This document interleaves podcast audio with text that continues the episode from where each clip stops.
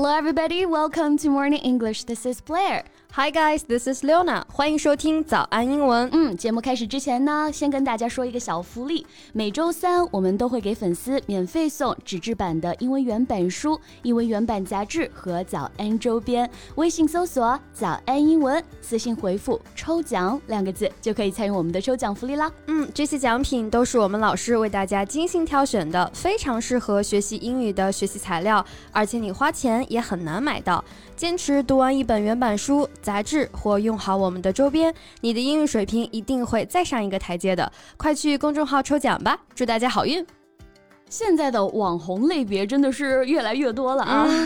连本就不愁吃喝的富二代，哎，现在也要来分一杯羹了。嗯，the more the better，多多益善嘛。No one would refuse a chance to earn more money。对他们来说，就是多一个割韭菜的机会啊。That's true. The concept of the rich kids born with a silver spoon sometimes does work. 嗯，的确，很多时候会有人为这种富二代人设买单啊。Yes. So in recent years, more and more rich second generations tend to be an influencer，所以呢，最近几年也越来越多的这种富二代哎来搞这个网红人设了。没错，比如说好利来的二公子罗成、嗯、啊，不知道大家有没有看过他的账号啊？看过，就因为这个 呆萌的还比较接地气的这种社恐人设火爆网络了，还。Right, but not everyone can be as successful as him。比如说啊，富二代网红曹艺文，本想在自家的建筑项目体验打工生活啊，但却因时刻都在显示自己的高贵，翻车啦。Yes, and she even said that it's fine to mix concrete, which made the ordinary workers mad. She should not mock them while showing off her wealth. Right. 其实炫富无可厚非嘛，人家有钱，但是你还要去嘲讽那些普通的打工人，就太过分了。没错，除了财富我们无法攀比啊，嗯、有些富二代还真是没什么真才实学。right. So how about we talk about these rich second generations today? Okay, I love to. 那今天的所有内容，我们都给大家整理好了文字版的笔记， 欢迎大家到微信搜索“早安英文”，私信回复“笔记”两个字来领取我们的文字版笔记。那其实富二代们的路啊，一早就被家里规划好了的。嗯、学历上呢，去国外镀个金啊，回来在自家产业安排一个岗位就好了。没错，Not only the riches, it seems that studying abroad is much better, but the value of the degree could not compare with those domestic ones. 随便一个野鸡大学也可以说是海外留学了。没错，就镀金嘛，就为了这个虚名而已。That's what we say. gild in English。英文当中，gild G I L D 这个单词就表示镀金，哎，比如说镀金的相框，a gilded frame。嗯啊，我就想起来前一阵英国国王查尔斯加冕的时候，人家做的那个黄金马车，He waved to the public in his gilt coach，也是靠着金箔让马车显得更高贵了啊。And gild can also mean to make something look bright as if covered with gold。一般在文学作品当中呢，这样的描述比较多啊，like the golden light。Gilded the sea。金色的阳光使大海呢如金子般闪闪发光，好像带着这个金光就更美更高贵了。But if you decorate something that is already perfect, you may therefore spoil it。Right。镀金本来是想让这个东西看起来更金贵哈，但是。是如果人家本身已经足够完美了，那就是多此一举，画蛇添足了。So don't gild the lily。英文当中我们会用 gild the lily，lily 就是。百合花那个 lily 啊，嗯、本意是不要给百合花镀金，来表示呢画蛇添足这个意思。没错，像我有时候看网上一些本来就已经长得特别漂亮的女生啦，嗯、化完一个大浓妆，哎，反而没有那种惊艳的美了。她到底在她脸上做什么？在她美丽的脸上做了啥 right. So for the beautiful girl to use makeup would be to gild the lily. Exactly. But you can also make something unpleasant more acceptable, maybe by a fake but good excuse.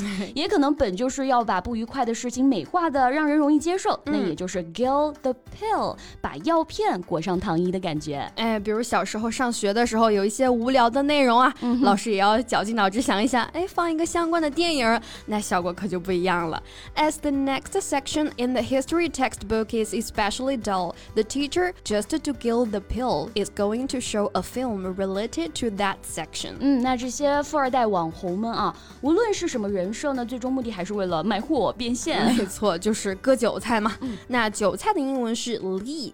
当然，这只是一个比喻啊。这些韭菜们在英文当中，我们可以用 sucker 这个词来表示。Right, sucker refers to a person who believes everything they are told and therefore easy to deceive. 嗯，sucker, S-U-C-K-E-R，其实就指的是那些容易上当、轻信别人的人啊。比如我想到最近很多各种演唱会啊，大家抢不到票，还真有人啊冤大头，愿意花大钱去买那种高价的黄牛票。Right. Some poor suckers had paid more than three times what they should have for the tickets. 那割韭菜我们就可以说 play somebody for a sucker.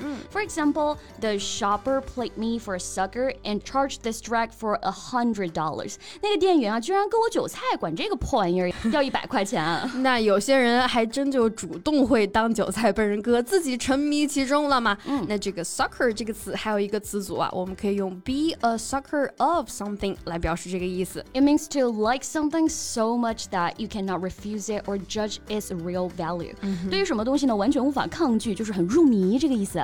哎呀，我最近减肥的一个苦恼就是、uh huh.，I'm a sucker for all the sweet food，真的要戒掉甜食太难了。I can definitely know how you feel 所以我们是真的有被好利来割韭菜了啊！至少我觉得他们还是有在不断开发新品来引诱你啊。嗯、有些富二代那真就是游手好闲了，所谓的工作呀，也不过就是用来消磨时间罢了。Right. If someone is lazy and not willing to work, we can use idle to describe them. 嗯 idle I D L E，哎，就表示那些懒惰的、无所事事的人。没错，那懒到极点，特别懒啊，我们还可以说 born idle，就是懒骨头嘛。Right. For example, he's born idle. He's even tired of washing his own socks. 这样的人往往会在懒惰中消耗自己的人生啊。They just idle away their time. idle away 就表示消磨时间、虚度光阴的这种感觉。嗯，所以呢，idle away 一般也跟的都是和时间有关的词哈。For example, we idled away the hours drinking and playing cards，喝酒、打牌，消磨时间。Right？那 idle 后面还可以加上 ness 后缀啊，名词形式 idleness 就表示懒散、无所事事的这种状态。嗯，like they live in an enforced idleness，哎，那可能就是大部分富二代的那个状态啊，整日。 无所事事。可是啊，人家无所事事，还是有花不完的零花钱。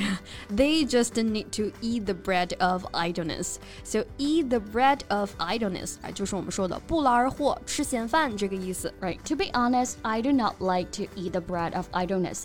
人还是要干点什么才觉得有意义啊。Right. And actually, the real rich second generation knows that they have to take use of the good resources to compare with other excellent guys. Right. 也还是会有人觉得说要 利用自己的资源来不断提高自己，才能和更优秀的人去竞争嘛。所以啊，我们普通看客，无论是被割韭菜了，还是了解富人的生活，都不要被这些富二代网红的奢靡给带跑了。That's right.